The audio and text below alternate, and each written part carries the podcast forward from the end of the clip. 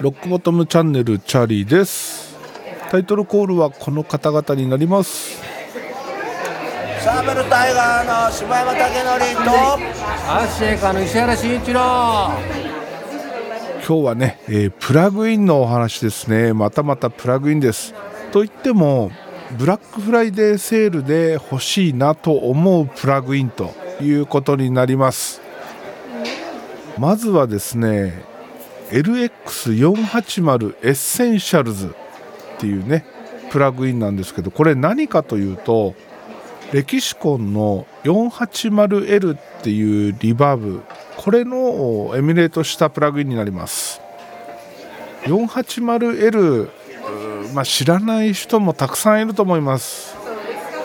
レコーディングスタジオでは定番中の定番リバーブでございます。本体はですね確か 4U ぐらいのラックマウントのものになっててでそこからあのコントローラーがね、えー伸びてると。でコントローラーはどこにあるかというと、まあ、一般的にはミキシングコンソールの上に乗っかってます。センターファシリティあたりに転がってます。でこれはですねもういつだろう？出たのもう30年じゃないな。もっと前ですね。確か当時新品で買うと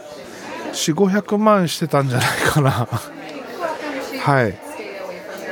それがですね、プラグインとして出ております。これが今のブラックフライデーのセールで2848円です。通常価格は1万1286円。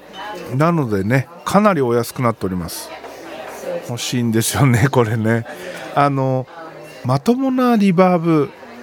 安心して使えるまともなリバーブっていう意味でこれが欲しいですね。あと、まあ、使い慣れてるっていうのもあって、まあ、使い慣れてるといってももうな結構昔の話なので今すぐ昔と同じように使えるかと言われると分かんないんですけどとにかく、まあ、鉄板中の鉄板なわけですよ。まあ、といっても別に鉄板リバーブってわけじゃないですよ、えーいろんなリバーブモードを選べます。鉄板リバーブのおーなんていうかなもう鉄板中の鉄板といえば EMT140、えーあれもいいんですけどまあね、えーいろんな用途に幅広く使えるという意味ではこのレキシコン 480L これですよね。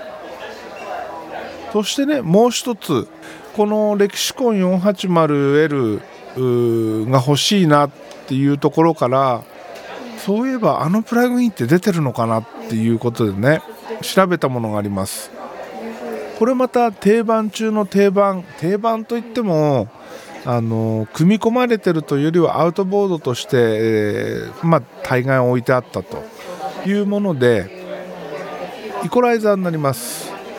GML の8200っていうイコライザーがあります。これがねプラグインとして出てないかなと。いろいろ調べたんですけど8200まんまのプラグインっていうのは出てないっぽいんですよ。まあ、見つけられなかっただけかもしれないんですけどそこで、えー見つけたのが一つ。アメック EQ200 というものですね。これはあの見た目8200とは違うんですけど違うというか、まあ、色が色味が違う。あと8200にはなかったつまみもあるっていう感じなのかな。なんですがまあこれに関しては8200を、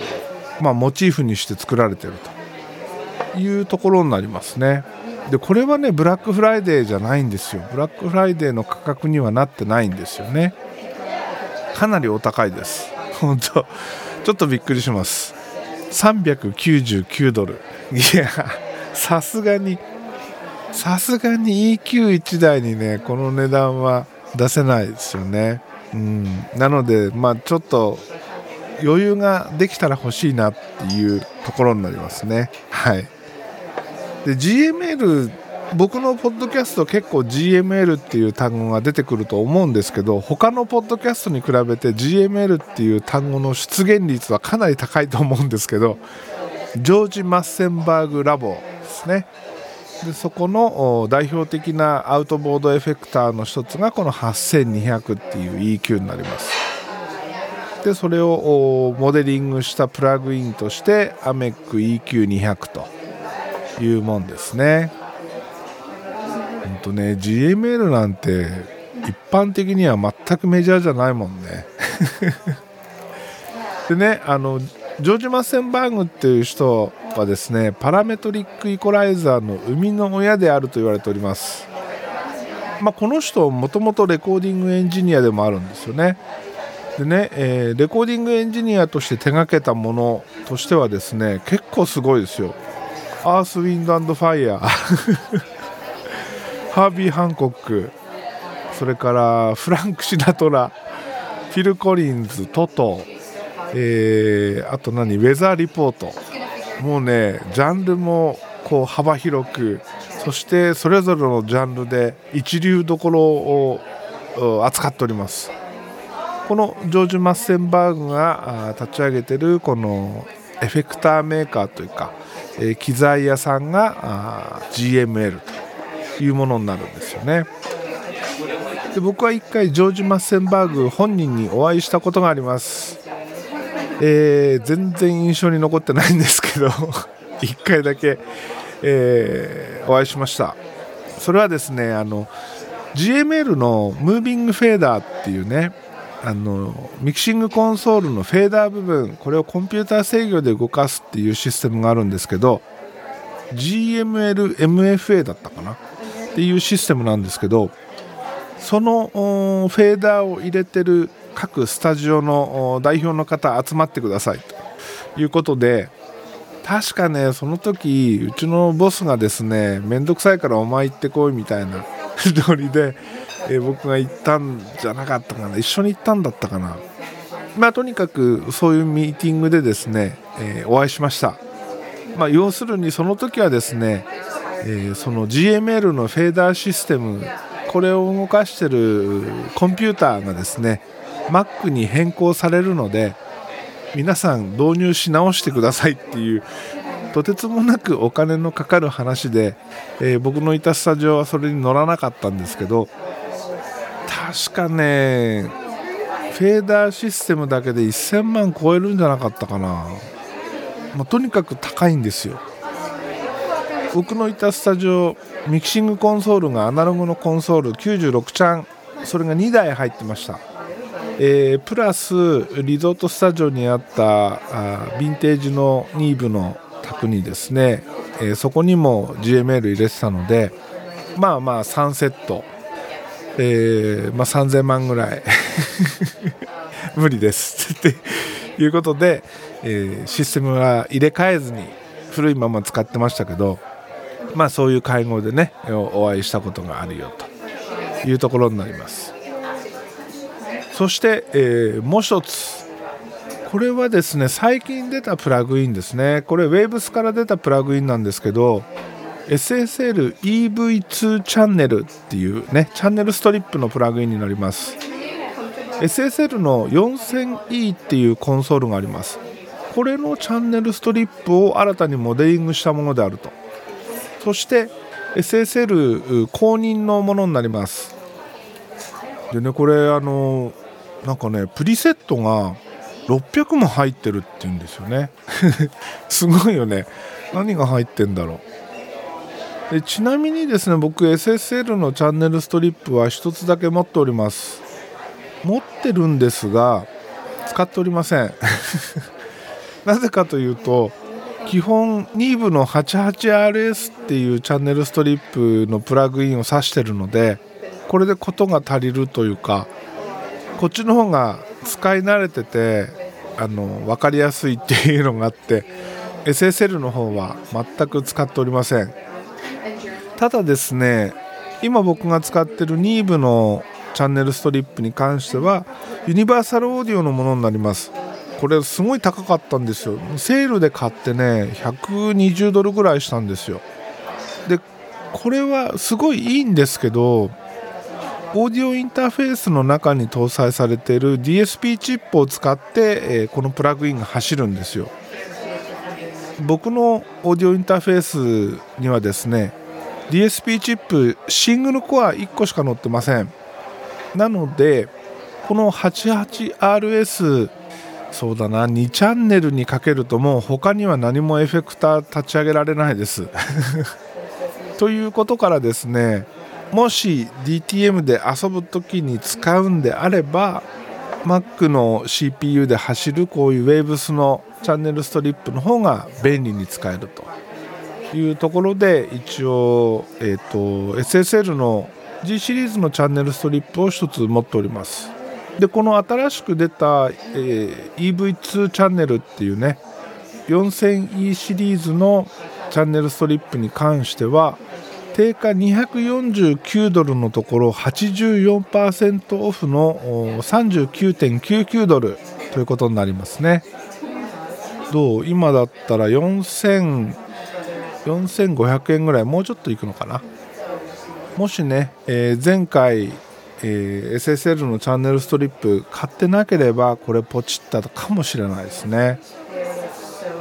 実際ですね僕 SSL の本物の卓ってちゃんと触ったことがないんですよ。ちゃんとというか触ったことがないんですよ。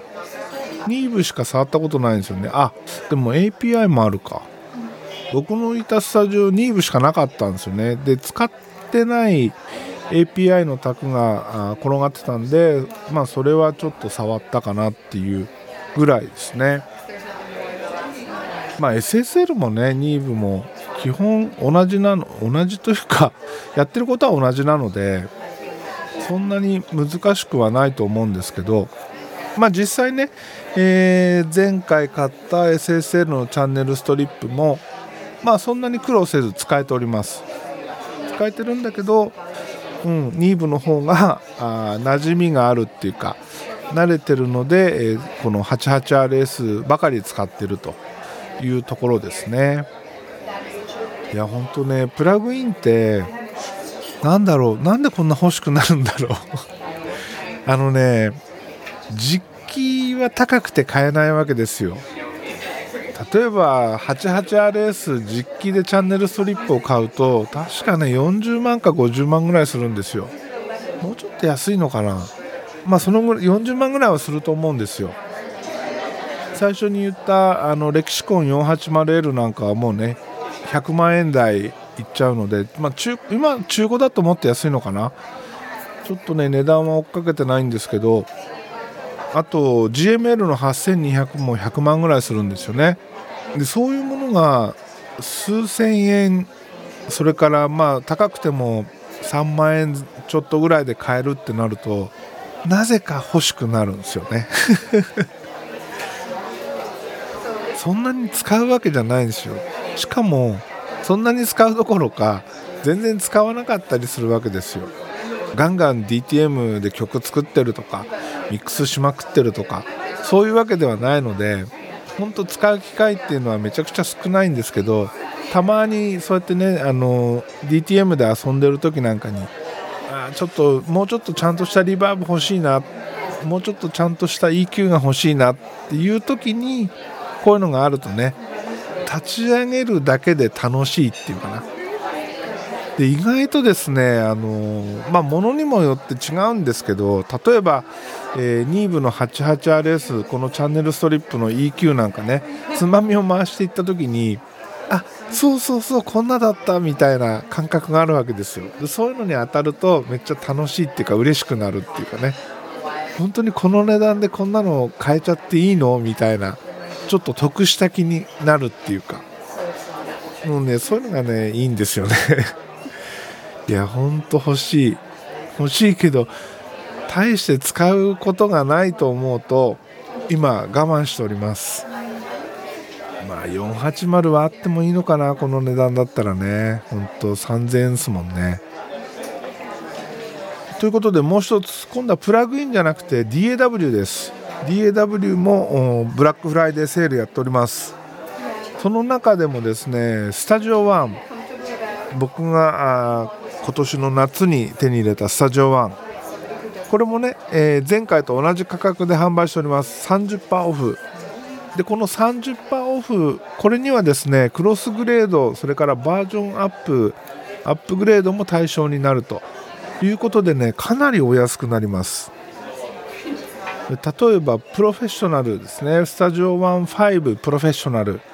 通常価格4万2800円が2万9960円。そしてこれがクロスグレード版になると2万2400円。めっちゃ安いでしょう。ロジックプロテインより安くなるんですよ。本当に。プロフェッショナルグレードでですよ。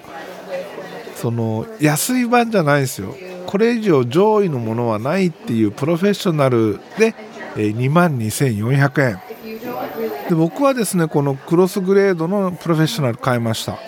でこの時はですね Cubase のエッセンシャル、えー、 Cubase の売り物の中で一番安いやつかな。さらにそれをあのフリー版からのアップデートで3000円ぐらいで買ったエッセンシャルそれがですねクロスグレードにも対応できるって言われたので いやほんと安く買えたんですよね。えーと、 Cubase のエッセンシャルの価格を入れたとしてもプロフェッショナル通常版の割引で買うよりも安いっていうね。これ結構裏技になるんじゃないかな。今でもその値段で Cubase が売ってるかどうか分かんないんだけどもし、えー、 Cubase エッセンシャルがめちゃくちゃ安くなってたらそれを買って、えー、 Studio One 5 プロフェッショナルクロスグレードを買うっていうのが一番安いですね。これねアップグレードにも対応してるんですよね。あえっ、ー、とプロフェッショナルの1から4を持ってる人がバージョンアップをするっていうことで買うと1万1060円。それからねアーティストシリーズアーティストの1から5を持ってる人がアップグレードっていうことになると2万2260円、うん、クロスグレードとほぼ同じですね。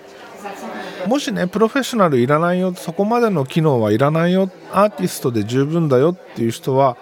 えー、アーティスト7420円です。古いバージョンのアーティストを使ってる人はアップグレード版バージョンアップ版ということで3630円。めっちゃ安くないっすか？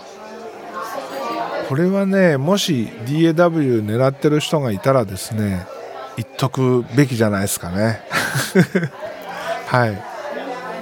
スタジオ1なんだかんだと言ってねやっぱいいですよ。うん。使い勝手もいいし、えー、音も悪くないし。そして、えー、見た目もね何、えー、て言うのかな、あのー、使いやすい。使いやすい、うん、見た目がいいっていうかね。見た目いいの大事ですよ。はい。という感じでですねブラックフライデーいろいろ欲しいものがねあの最近ガジェットの欲しいものってあんまないんですけどこういうプラグインとかねこういうものが欲しいんですよね。何に使うっていうわけじゃないんだけど本当ね基本ポッドキャストしかやってないからポッドキャストにちょこっと使って自己満足して終わるみたいなパターンが多いんで本当いらないんですけどなぜかこういうものを見ると欲しくなっちゃうんですよね。今はねなんとか我慢しております。はい。そしてそして最後にジェネレック僕が使ってるモニタースピーカージェネレックここのですね、あのキャリブレーションですね、キャリブレーションシステムと言ったらいいのかな、GLM っていうのがあります。何回も言ってますけど、GML と GLM、いつもごちゃ混ぜになるんですけど、ジェネレックは GLM ね。はい。この GLM がバージョンアップしました。えー、でね、これ、どうするのが正解なのっていうわからないっていう話なんですけどバージョンアップされるたびにキャリブレーションはし直した方がいいのかそれともっていうところなんですよね。どうなんですかねこれ。知ってる人いたら教えてほしいんですけど多分なんですがキャリブレーションし直した方がいいんだと思うんですよね。一応ねメールで案内が来てたんですけど GLM4.1.1 提供のお知らせということで4.1.1でどういう改善が行われているかっていうことが書いてあるんですよ。で僕の使ってる8320これに関して特別大きなことが記載されてるわけじゃないんですけどなので多分キャリブレーションをし直す必要はないのかなって思ってるんですけども果たしてアップデートが来てもそのまま放置でいいのかそれともキャリブレーションをし直すべきなのか本当わかんないんですよねこれね。でこれググってもあんまりあんまり情報がない。まあそりゃそうっすよね。なんか一般人が家でそんなに頻繁にキャリブレーションするのかっていうと絶対しないですもんね。うん。一応今回は8300601っていうねスピーカーと MacPC をつなぐインターフェースがあるんですけどそれのファームウェアのアップデートもあるのでうんもしかしたらキャリブレーションし直した方がいいのかもしれないですねいや本当こういうのね情報もうちょっと欲しいよね。そしてねこの8320いやーいいっすね。未だに飽きが来ないというかいま、うん、だにっていうほど使ってないけどたまにですねちょっと大きめの音で鳴らすんですよ。そうするとねまた感動ができるっていうのかな。うん。めちゃくちゃいいです。レスポンスがいいんだよね多分ね。レスポンスがいいんでこうタイトでズバンって出てくるっていう感覚があってですね。そしていろんな音がちゃんと聞こえると。で定位感もね、え、どっからどんな音が出てるっていうのもよくわかると。いうことで聞いてて気持ちがいいです。音を大きくしても小さいままでもどっちでもね気持ちいいんですけどまあ大きくした方が確かに気持ちいいんだけどで本当にね、えー、いいスピーカーをゲットしたなと思っております。まあ明日ね、えー、時間があるので もう一回キャリブレーションし直してみようかな。はい。という感じでね、えー、今日は終わりになります。今日もエンディング曲はヘルボイスヘルギターから焼酎野郎でお別れです。ではまた次回です。